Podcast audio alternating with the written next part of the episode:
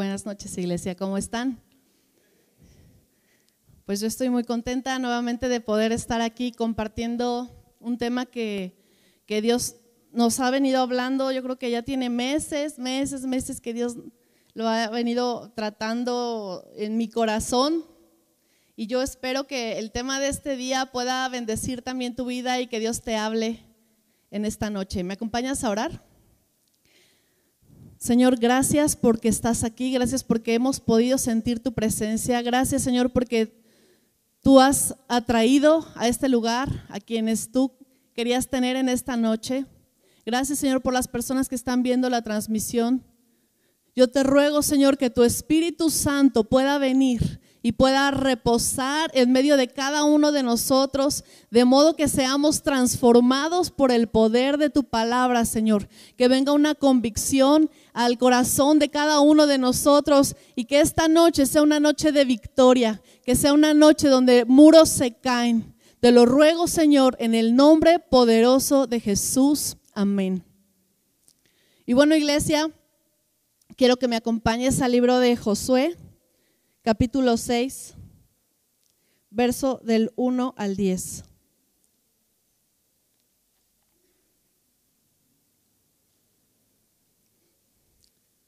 Dice, ahora Jericó estaba cerrada, bien cerrada, a causa de los hijos de Israel. Nadie entraba ni salía. Mas Jehová dijo a Josué, mira, yo he entregado en tu mano a Jericó y a su rey con sus varones de guerra. Rodearéis pues la ciudad todos los hombres de guerra, yendo alrededor de la ciudad una vez, y esto haréis durante seis días. Y siete sacerdotes llevarán siete bocinas de cuernos de carnero delante del arca, y al séptimo día daréis siete vueltas a la ciudad, y los sacerdotes tocarán las bocinas. Y cuando toquen prolongadamente el cuerno de carnero, así que oigáis el sonido de la bocina, todo el pueblo gritará a gran voz y el muro de la ciudad caerá. Entonces subirá el pueblo, cada uno derecho hacia adelante. Llamando pues Josué, hijo de Nun, a los sacerdotes, les dijo, llevad el arca del pacto y siete sacerdotes lleven bocinas de cuerno de carnero delante del arca de Jehová. Y dijo al pueblo, pasad y rodead la ciudad y los que están armados pasarán delante del arca. Y así que Josué hubo hablado al pueblo, los siete sacerdotes llevando las siete bocinas de cuerno de carnero pasaron delante del arca de Jehová y tocaron las bocinas, y el arca del pacto de Jehová los seguía. Y los hombres armados iban delante de los sacerdotes que tocaban las bocinas, y la retaguardia iba tras el arca, mientras las bocinas sonaban continuamente. Y Josué mandó al pueblo diciendo, vosotros no gritaréis, ni se oirá vuestra voz, ni saldrá palabra de vuestra boca hasta el día que yo os diga gritad. Entonces gritaréis. Yo creo que esta es una historia muy, muy conocida por la mayoría y es el pueblo después de 40 años en el desierto, después de, 40 años de, trato, de proceso de parte de Dios, llega un día donde Dios dice, Moisés, no, le dice a Josué, ahora sí están listos para poseer la tierra, al fin. Entonces van a seguir estas instrucciones precisas. Y dice aquí que Josué le dijo al pueblo que nadie hablara, que ni gritara, y la versión NTV dice, no griten, ni siquiera hablen, ordenó Josué que no salga ni una sola palabra de ninguno de ustedes hasta que yo les diga que griten. Entonces griten. A mí me impresiona el hecho de pensar que el pueblo no habló durante siete días. Imagínate siete días sin hablar. Una amiga decía en estos días, ay, yo creo que te vuelves loco si no hablas. O sea, es algo que, que no sé cómo lo aguantas. Imagínate cómo es. Cada vuelta que daban en silencio era una enseñanza. Cada vuelta que dio el pueblo de Israel fue una vuelta de un proceso que debía ser completado en el corazón del pueblo antes de que tomaran la ciudad. Siete vueltas de silencio.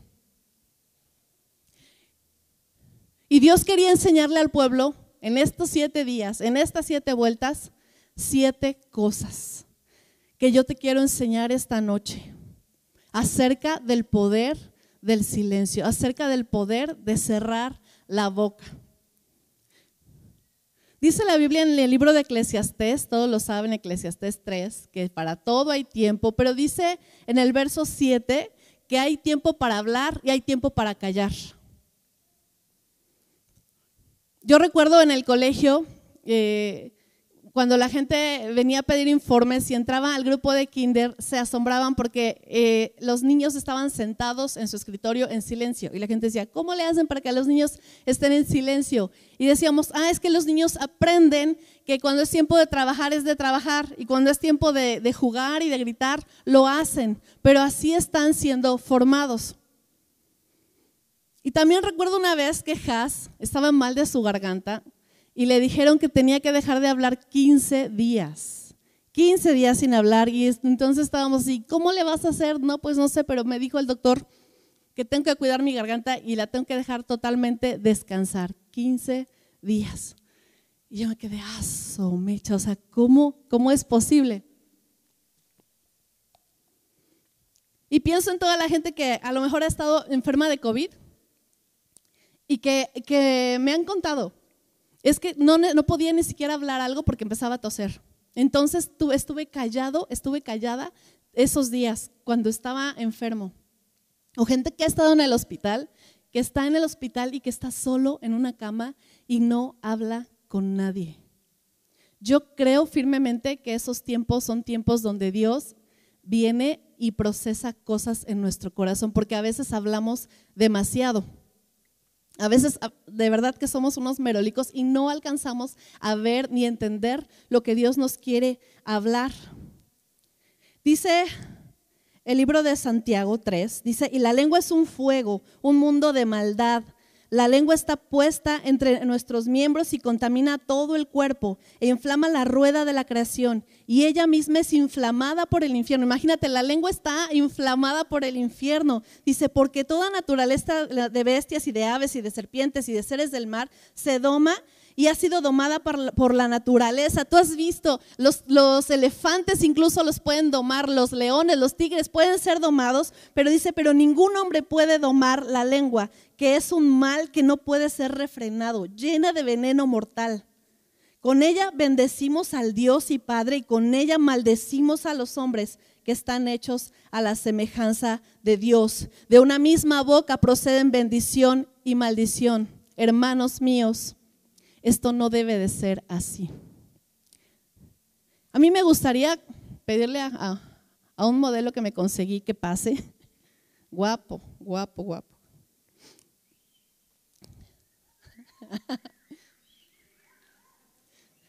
Y bueno, Isaac va a representar al pueblo de Israel durante esos siete días que tuvieron que permanecer en silencio.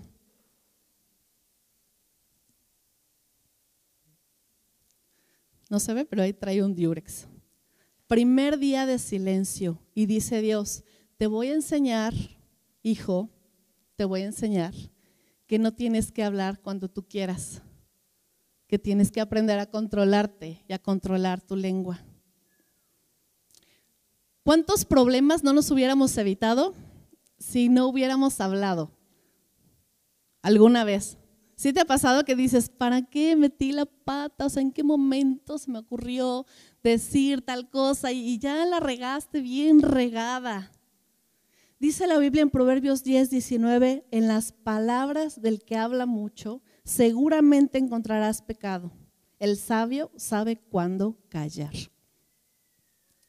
Entonces, yo me imagino que el pueblo de Israel empieza ese día dicen, ok, primera vuelta, primera vuelta de silencio y, pues nadie habla con nadie, entonces van ahí juntos y van ahí, pero nadie, nadie dice nada y yo creo que van pensando. Y Dios les va hablando y les dice, no puedes hablar cuando tú quieras, tienes que ser un pueblo sabio, tienes que ser un pueblo prudente, tienes que aprender cuando se habla y cuando no, no entiendes que tu lengua está hecha por el, se inflama por el infierno, no entiendes que puedes echar todo a perder. No puedes entender que de tu boca han salido mal. No, eso no debe de ser así. Y termina el día y ellos terminan con su primera lección y se queda, sí es cierto. Yo no debo de hablar por hablar. Yo debo de pensar antes. Yo, yo debo de ser un pueblo sabio. Se van a dormir ese día y viene el día 2 y viene Dios como si fuera la segunda lección. Y entonces dice, buenos días pueblo.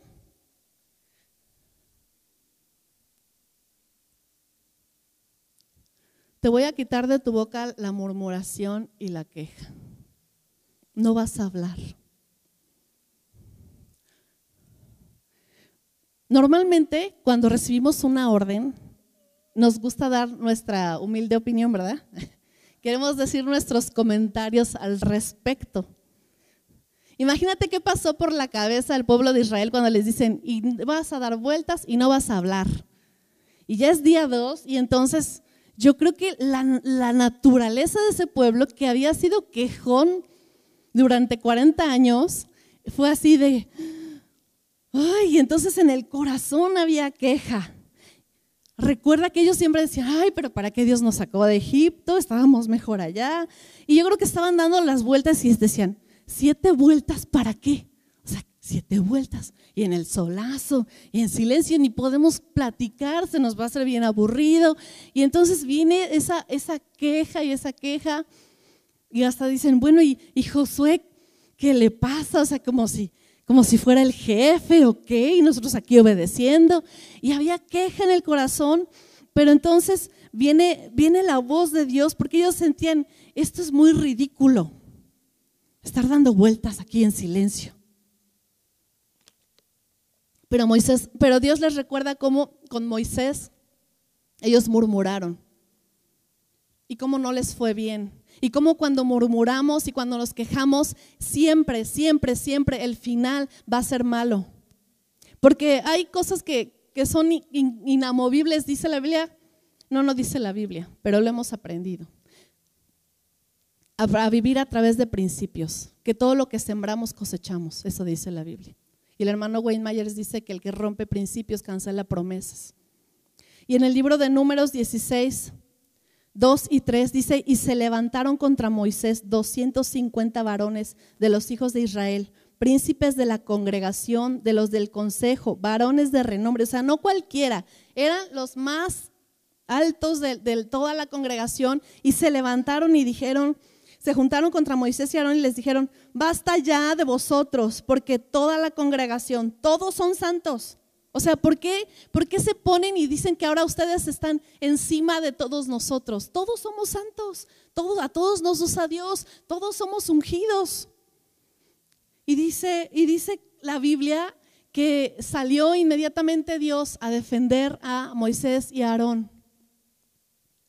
Y dice la Biblia que estas personas fueron destruidas y que, y que Moisés dijo, bueno, pues que Dios decida con quién está. Si Dios está conmigo, o, ustedes tienen razón.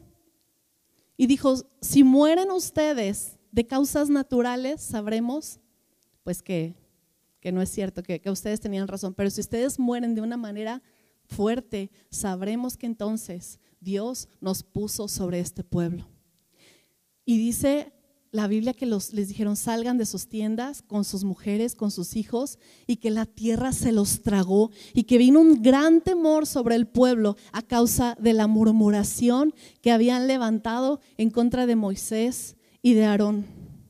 Y sabes que cuando nosotros nos quejamos y murmuramos, no solamente estamos trayendo mal para nuestra vida, sino que estamos llevándonos entre las patas a nuestra familia y a nuestros hijos y al destino de nuestros hijos, porque nosotros eh, levantamos y emitimos un juicio. Por eso era tan importante que Dios en ese día de silencio les enseñara otra lección acerca de su boca. Yo creo que terminaba el segundo día y el pueblo dijo, sí es cierto, hemos sido un pueblo que de todo nos quejamos, todo criticamos, somos rebeldes. Sí es cierto, no debemos hablar. Y entonces ellos se van a dormir ese día y al otro día viene la tercera lección que Dios quería hablar.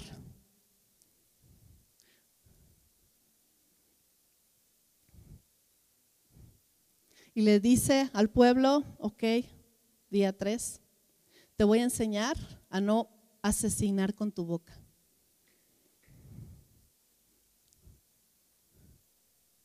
Y es que muchos de nosotros somos asesinos. Muchos de nosotros hemos matado con nuestra boca, hemos deseado el mal, hemos hablado muerte hacia los demás, hemos insultado. Dice Mateo 5, 21 y 22, ustedes han oído que se les ha dicho, que se les dijo a los antepasados, no mates, y el que cometa asesinato tendrá que responder ante un, ante un juez. Pero ahora yo les digo que todo el que se enoje con otro tendrá que responder ante el tribunal. El que insulte a alguien tendrá que responder ante el consejo y el que maldiga a otro tendrá que responder por eso en el fuego del infierno. Muchos de nosotros eh, decimos, yo no he estado en la cárcel ni creo estar porque yo no soy, yo no soy un ladrón, yo no soy un asesino, yo soy una persona decente, yo no le hago daño a nadie, pero la Biblia dice que Jesús dijo, te enojas contra tu hermano y lo insultas y lo maldices. Y Dios sabía que entre el pueblo había problemas entre ellos, se atacaban unos a otros, se maldecían unos a otros, hijos maldecían a sus padres, padres maldecían a sus hijos, esposos contra esposas, hermanos contra hermanas. Y yo creo que como un, como un papá que es Dios, vino a poner orden, porque ¿cuántos de nosotros que somos padres no nos duele que nuestros hijos se peleen?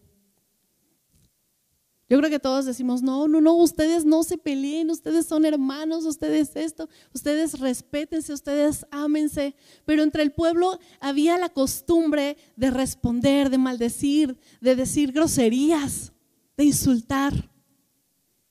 Proverbios 18, 21 dice, lo que uno habla determina la vida y la muerte. Que se atengan a las consecuencias los que no miden sus palabras. Y es que no podemos hablar lo que se nos ocurre, lo que se nos viene porque estamos enojados, porque tenemos mucho coraje y entonces queremos sacar. Muchos de nosotros decimos, déjame que me desahogue es que tengo que sacar porque si no se me queda aquí en la cosa, aquí atorada y hasta me da, me siento mal. Pero no es la voluntad de Dios que nosotros eh, eh, saquemos y digamos todo lo que pensamos y que le digamos a cada persona lo que pensamos de esa persona. No es la voluntad de Dios. Así que termina ese día y el pueblo recibe su lección. Dice, he matado mucha gente con mi boca. Y yo creo que cada, día, cada vuelta, era, un proceso de decir, mi boca, mi boca me ha traído mal, mi boca no, le, he controlado, mi boca ha sido mala. Y entonces se van a dormir ese día y llega el cuarto día y viene Dios y dice, te voy a enseñar Te voy a enseñar a no prometerme cosas a la ligera. Dice Eclesiastes 5, 2, 4 al 6. Dice, no te des prisa con tu boca, ni tu corazón se apresure a proferir palabra delante de Dios, porque Dios está en el cielo y tú sobre la tierra. Por tanto, sean pocas tus palabras. Cuando a Dios haces promesa, no tardes en cumplirla, porque Él no se complace en los insensatos. Cumple lo que prometes. Mejor es que no prometas y no que prometas y no cumplas. No dejes que tu boca te haga pecar, ni digas delante del ángel que fue ignorancia. ¿Por qué harás que Dios se enoje a causa de tu voz y que destruya la obra de tus manos?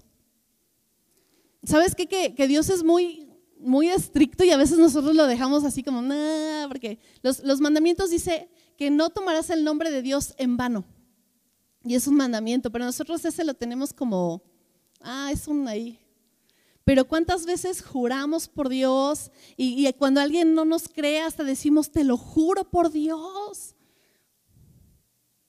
Delante de Dios. Y venimos con Dios y, nos damos prisa a hacer promesas, Señor, yo esto y voy a hacer esto y te voy a dar esto y, esto. Y, dice, dice la Biblia, no te des prisa con tu boca. Acuérdate que Él está en el cielo, tú, tú estás en la tierra, que tus palabras sean pocas. Dice, es mejor que no prometas.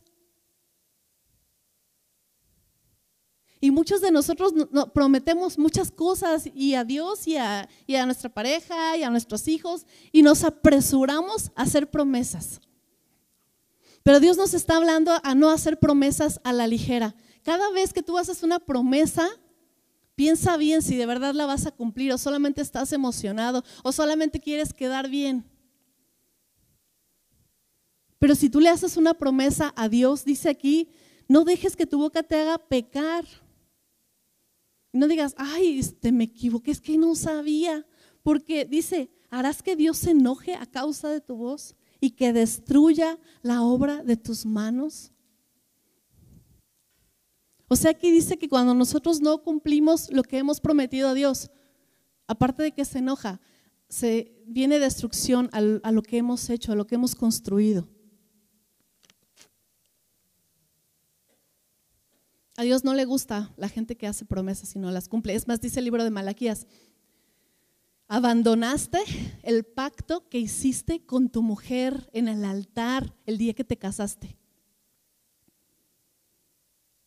Y a veces vemos una ceremonia de, ay, los novios, ay, el beso, y te prometo que te voy a despertar con un beso y no sé qué.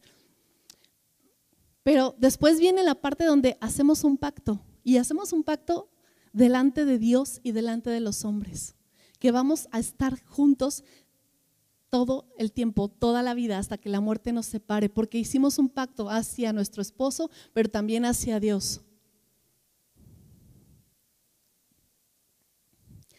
¿Te acuerdas en la Biblia, eh, eh, Ananías y Zafira, un matrimonio que prometieron, ah, prometieron dar algo, iban a vender una propiedad y dijeron, ah, lo que se venda la propiedad lo vamos a dar a la iglesia, ¿no? Y entonces, ya que la vendieron, dijeron, ay, pero pues, pues es mucho. Hay que quitarle tantito y pues ya damos lo demás. Y se pusieron de acuerdo, pero, pero cuando ellos llegaron y, y, les dice Pedro, ¿vendieron la heredad en tanto? Y le dicen, sí, fíjate, fíjate, que sí. Y entonces dice, bueno, pues que tu dinero perezca contigo. Y entonces se cae el esposo y luego se cae la esposa y se los llevan muertos ese día. Y podríamos decir, qué malo Dios, qué malo. Yo creo que más bien Dios es serio. Dios habla en serio. Y cuando nosotros hablamos a Dios, Él espera que también hablemos en serio.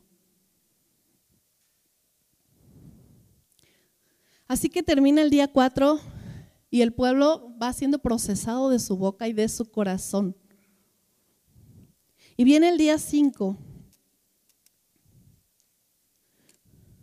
Fíjate cómo el proceso de la boca va de afuera hacia adentro.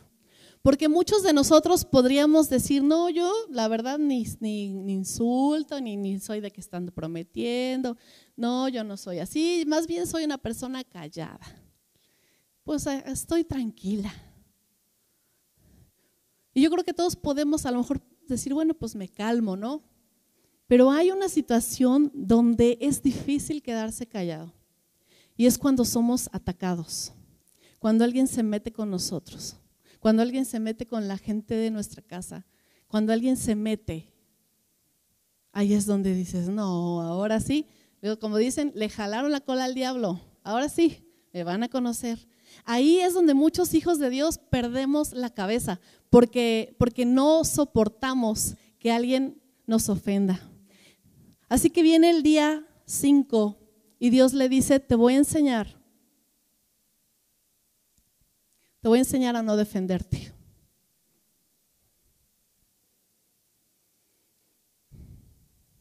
Mateo 5, 11 y 12 dice, bienaventurados sois cuando por mi causa os vituperen y os persigan y, digan toda clase de mal contra vosotros mintiendo. Gozaos y alegraos porque vuestro galardón es grande en los cielos, porque así persiguieron a los profetas que fueron antes de vosotros. Y sabes que está escrito y ha pasado, yo creo que la mayoría desde que tú te conviertes puede empezar un ataque hacia tu vida, ay, sí, ahora ya muy bueno, y el cristianito, y pues no que tanto cambio, pues yo no veo cambio, de que te sirve tanto ir a la iglesia, mira cómo estás, mira no sé qué, mira tu matrimonio, no que no sé qué, y, entonces empiezan a llover una serie de, burlas, de críticas, y, y dice que que nos perseguirán y eso se me figura como algo que está constantemente detrás de nosotros y nos molesta y nos choca, y sobre todo porque dice aquí, cuando digan toda clase de mal contra ustedes, mintiendo. Porque muchas veces decimos, ok, si dicen algo de mí y es verdad, pues ya ni modo, ¿no? Pues ya, ya qué, pues sí es cierto.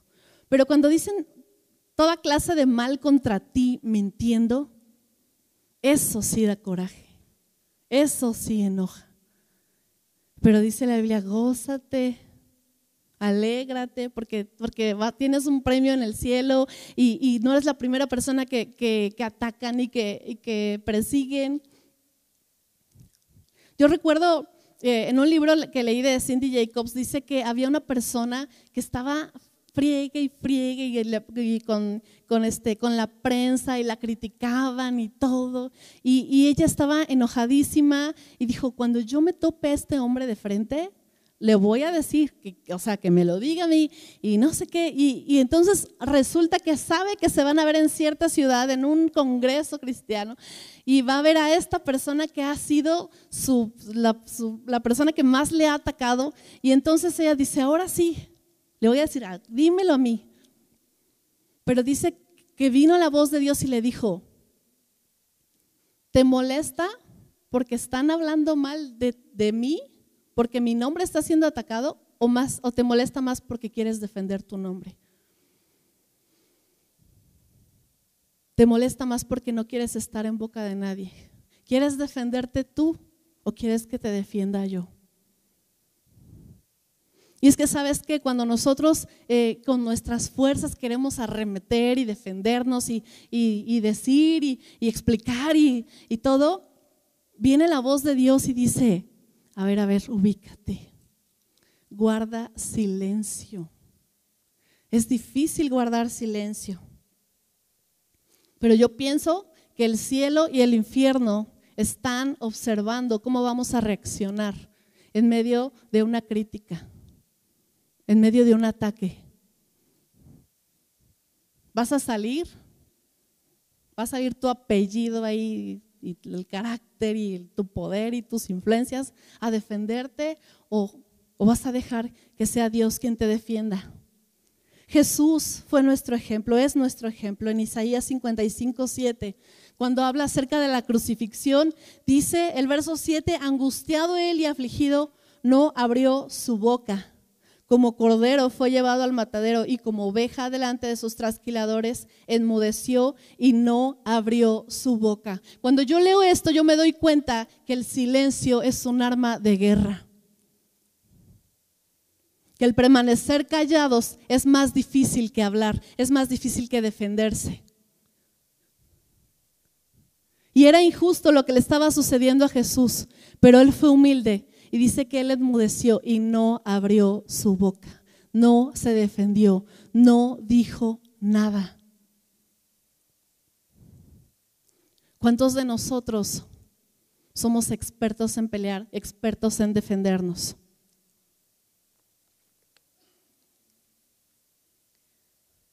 Así que llega el día 6. Cada día, cada día venía siendo un proceso. Cada día Dios trataba más fuerte el corazón del pueblo. Imagínate, día 6, no hemos hablado una palabra. Hemos dado vueltas, hemos caminado en el sol. Hemos sido compungidos por nuestros errores. Hemos sido eh, confrontados con los pecados de nuestra boca. Y el pueblo se despierta en el día 6. Y viene Dios le dice, te voy a enseñar a encontrarme en el silencio.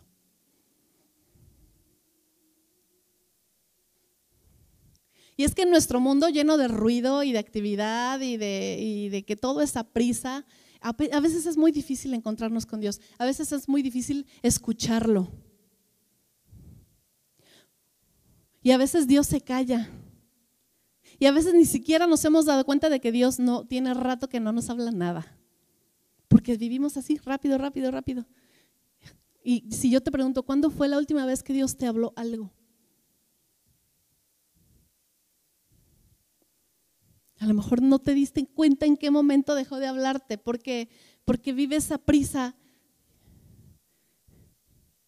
Pero la Biblia nos habla de Elías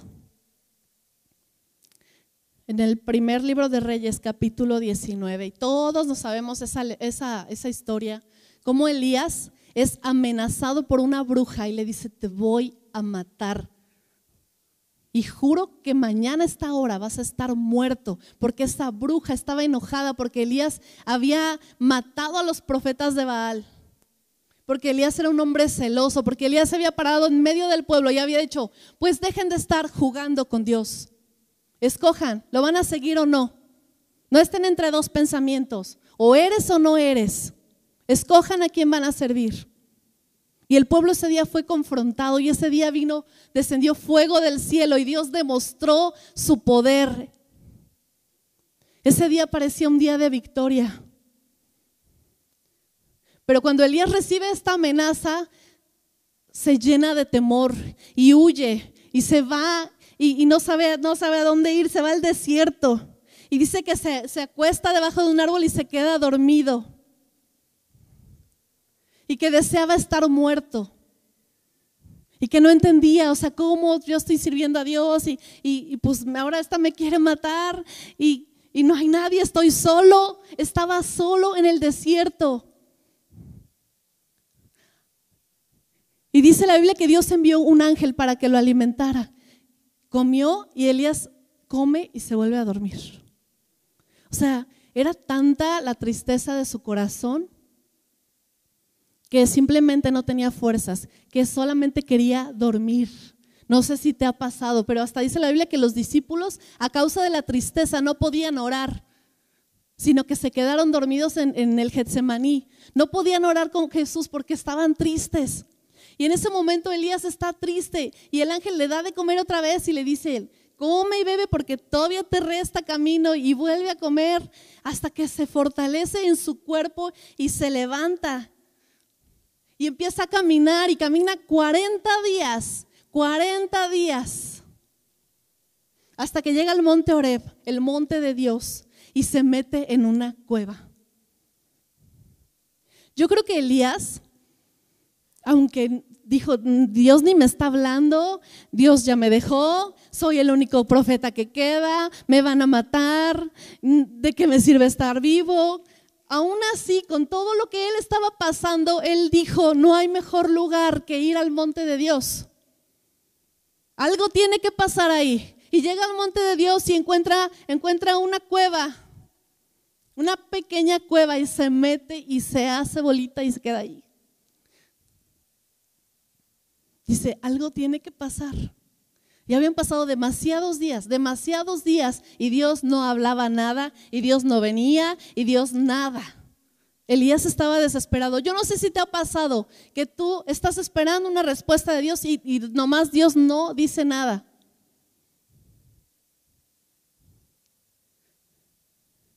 Y es terrible no poder escuchar a Dios.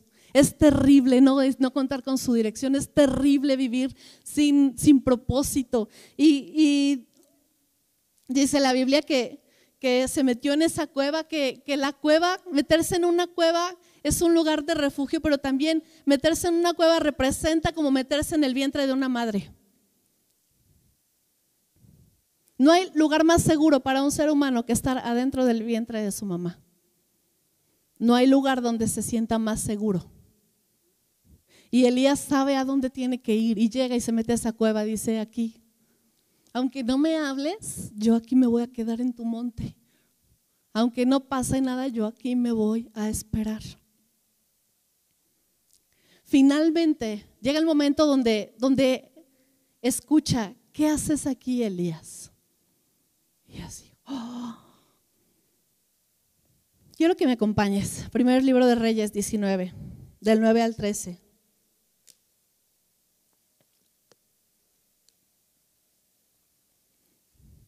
Dice, y allí se metió en una cueva donde pasó la noche. Y vino a él palabra de Jehová, el cual le dijo, ¿qué haces aquí, Elías? Y él respondió, he sentido un vivo celo por Jehová, Dios de los ejércitos, porque los hijos de Israel han dejado tu pacto, han derribado tus altares y han matado a espada a tus profetas, y solo yo he quedado, y me buscan para quitarme la vida. Él le dijo, sal fuera y ponte en el monte delante de Jehová. Y he aquí Jehová que pasaba y un grande y poderoso viento que rompía los montes y quebraba las peñas delante de Jehová. Pero Jehová no estaba en el viento y tras el viento un terremoto, pero Jehová no estaba en el terremoto y tras el terremoto un fuego, pero Jehová no estaba en el fuego. Viento, terremoto, fuego. Y tras el fuego un silbo apacible y delicado. Fíjate bien, Elías conocía a Dios, conocía la voz de Dios. ¿Sabes por qué Dios viene y se muestra con un viento y luego un terremoto y luego con fuego? Para decirles, yo soy Dios Todopoderoso, no me he muerto, aquí estoy y puedo librarte una vez más. Yo soy tu Dios. Yo soy tu Dios. Aún así Elías estaba escuchando todo lo que estaba pasando y hasta que dice que oye un silbo apacible y él dice, ya llegó. Y dice, cuando lo oyó Elías, cubrió su rostro y ahora sí salió de la cueva. Y otra vez le dice Dios, ¿qué haces aquí, Elías? Y Elías le contesta, Señor, te he servido, te he amado, he, he dejado todo por ti he sido un siervo celoso de ti. Y tus hijos han derribado los altares, el pacto, lo que dijeron que iban a hacer, no lo hicieron. Incluso tus hijos me buscan para matarme. Me siento solo. No hay nadie, Señor. No hay nadie que guarde tu pacto. No hay nadie que siga tu nombre. Y luego me dejaste 40 días ahí y me dormí, estaba con miedo y esta bruja me está buscando para matarme y no hablabas y no venías. Y yo estaba desesperado, pero yo corría a tu monte, Señor. Solamente aquí, solamente en tu casa, solamente en tu presencia, sabía que iba a volver a escucharte.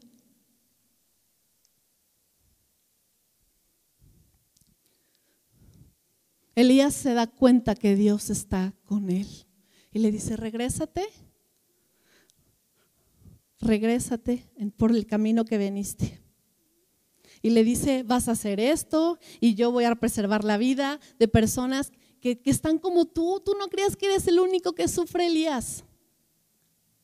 Yo voy a preservar siete mil personas que no, no han dejado el pacto, que no han doblado sus rodillas ante los ídolos. Hay más gente que tú y yo los voy a preservar. ¿Sabes qué? Elías solamente necesitaba escuchar la voz de Dios. La voz de Dios es tan poderosa. La voz de Dios, la voz de Dios creó todo. De hecho, dice el libro de Hebreos que todo lo que se ve fue creado de lo que no se veía.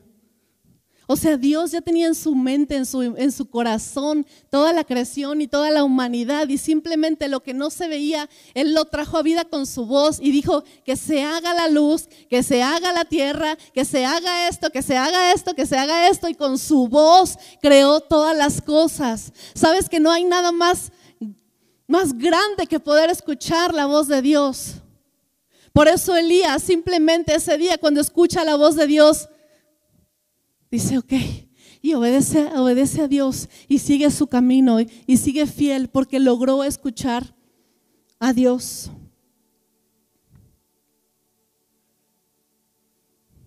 Me gusta mucho una canción de Tales Roberto que dice tan solo una orden, una palabra suya, un pequeño gesto y mi vida puede cambiar.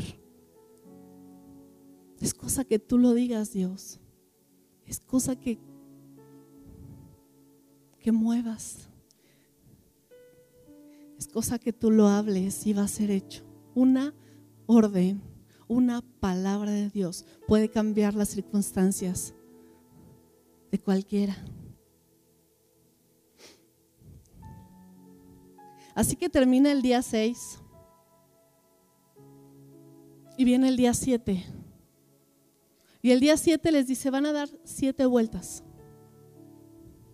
Y yo me imagino que en cada vuelta es como volver a, como repaso. Dice, ok, ya te di un curso de seis días.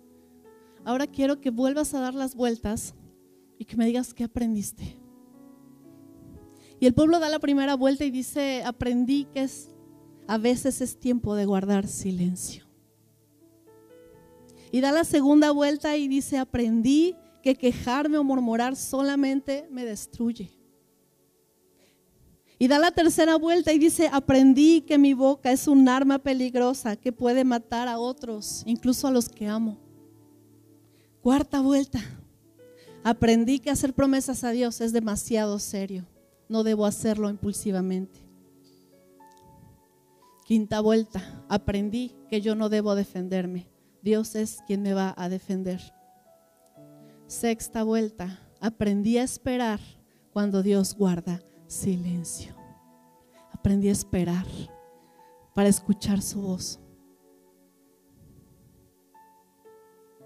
Dice el libro de Josué, 6, 15 y 16 dice, el séptimo día ellos se levantaron al amanecer y marcharon alrededor de la ciudad como habían hecho antes. Pero ese día dieron siete vueltas a la ciudad. La séptima vez, cuando los sacerdotes tocaron las trompetas, Josué le dijo a la gente, griten porque el Señor les ha dado la ciudad. ¿Y sabes qué? Me imagino que fue como la graduación del pueblo y dice, muy bien, aprendiste Aprendiste, aprendiste a guardar silencio, aprendiste la lección. Ahora sí, estás listo porque te voy a dar la ciudad. Ahora sí puedes abrir tu boca, ahora sí puedes gritar. Gracias, hijo.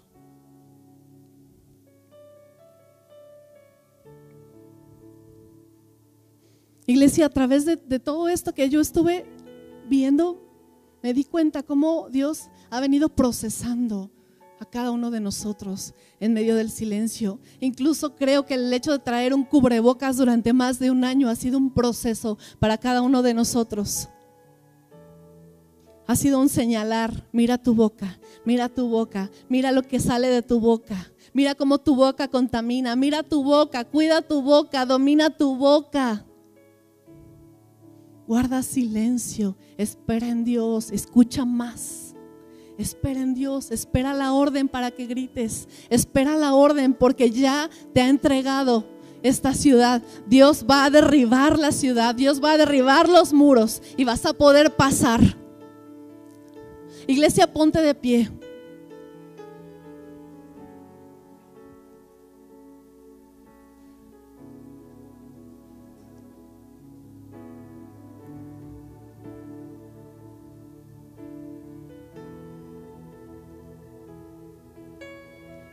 primero que nada, quiero pedirte que pidamos perdón por cómo hemos usado nuestra boca.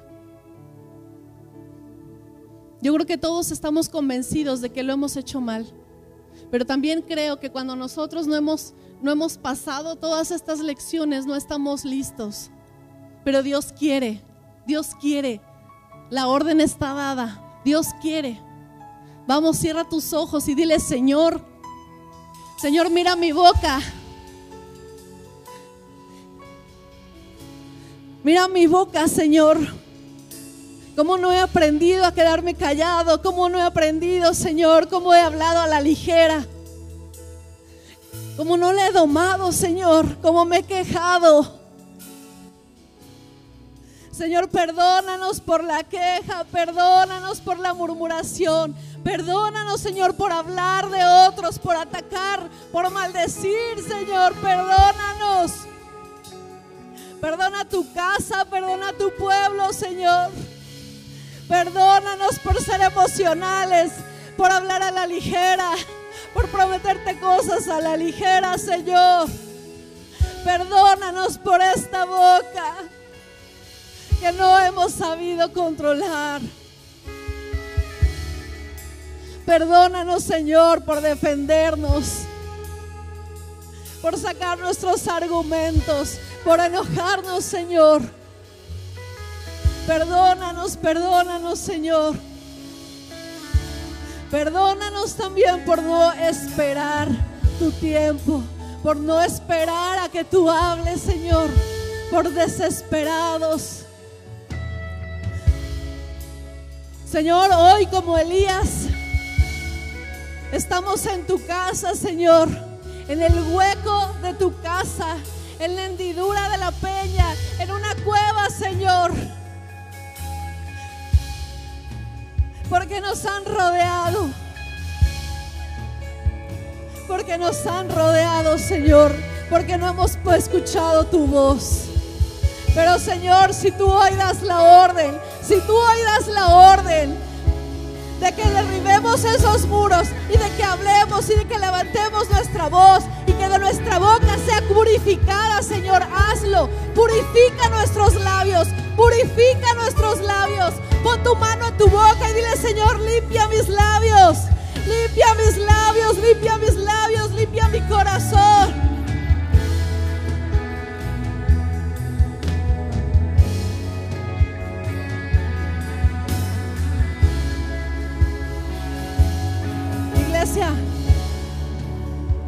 Dijo cuando escuchen el sonido de la trompeta, griten y los muros se van a caer y van a pasar derecho, van a pasar derecho.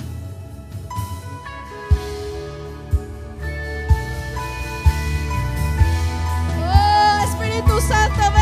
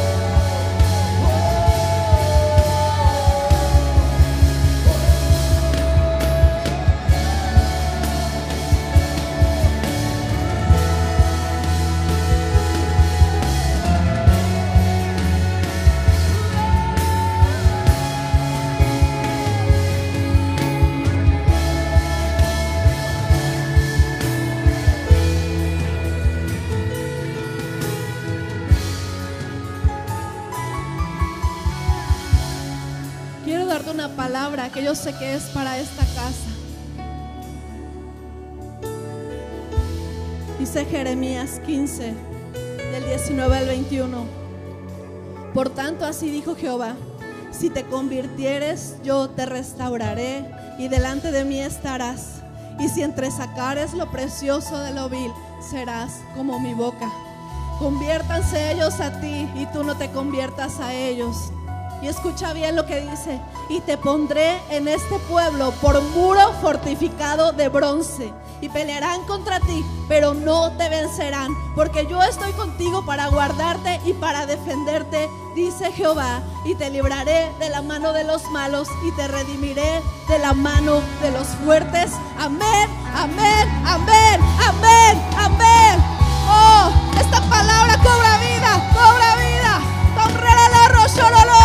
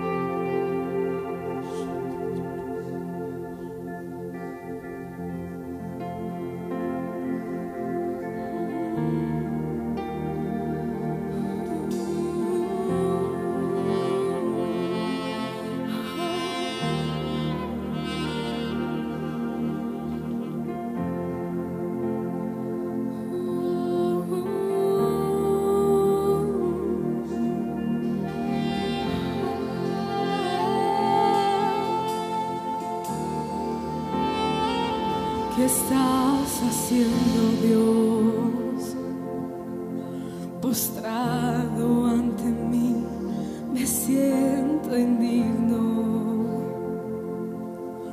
Que desees lavar mis pies, no quiero que veas mi suciedad.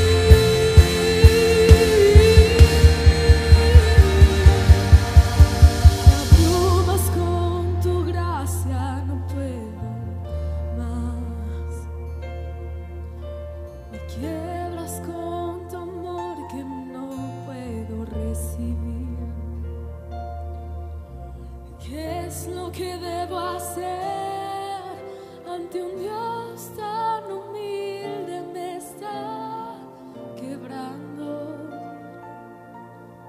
Me abrumas con tu gracia.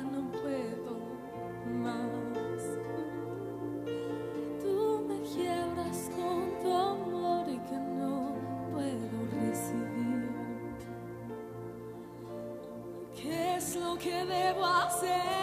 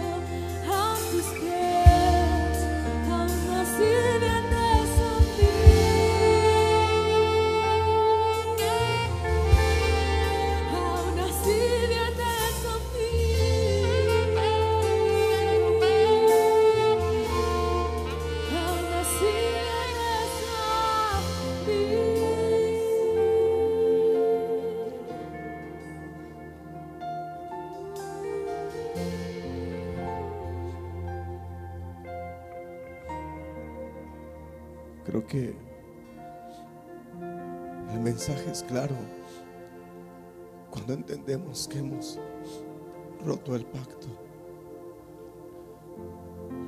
Y yo creo que es una invitación que no podemos desperdiciar. Volver a renovar el pacto una vez más. Y si tú lo quieres hacer, ¿por qué no vienes al frente y te postras? O en tu lugar nos arrodillamos y nos renovamos una vez más.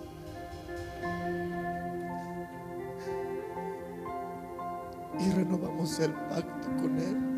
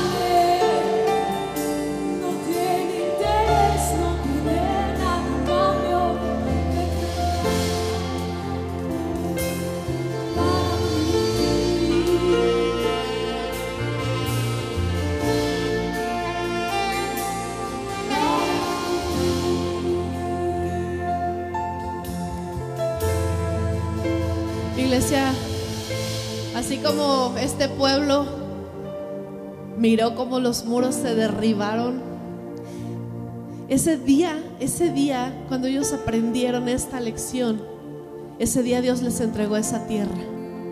Y les entregó la tierra que les había hablado durante años y años, la tierra que fluye leche y miel. Y yo creo que ellos lo habían escuchado tantas veces, pero ese día era el día en que estaban tomando posesión.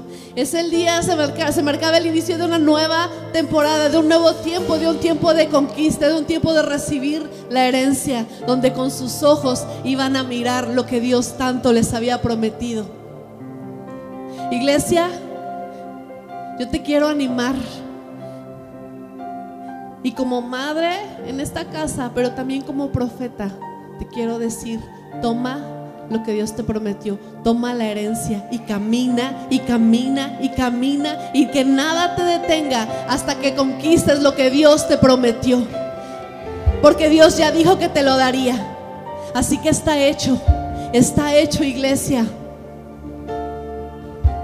Y te quiero repetir la palabra que dije hace rato, porque esa es para ti, créela. Dice, por tanto, si te convirtieres, yo te restauraré y delante de mí estarás. Y si entre sacares lo precioso de lo vil, serás como mi boca. Y otra versión dice, vas a ser mi portavoz, vas a hablar de parte mía.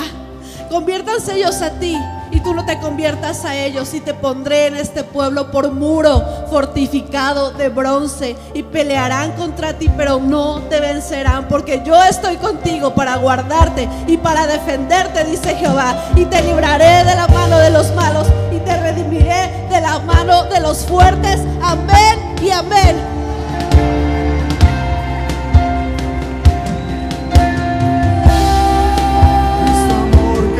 sostiene.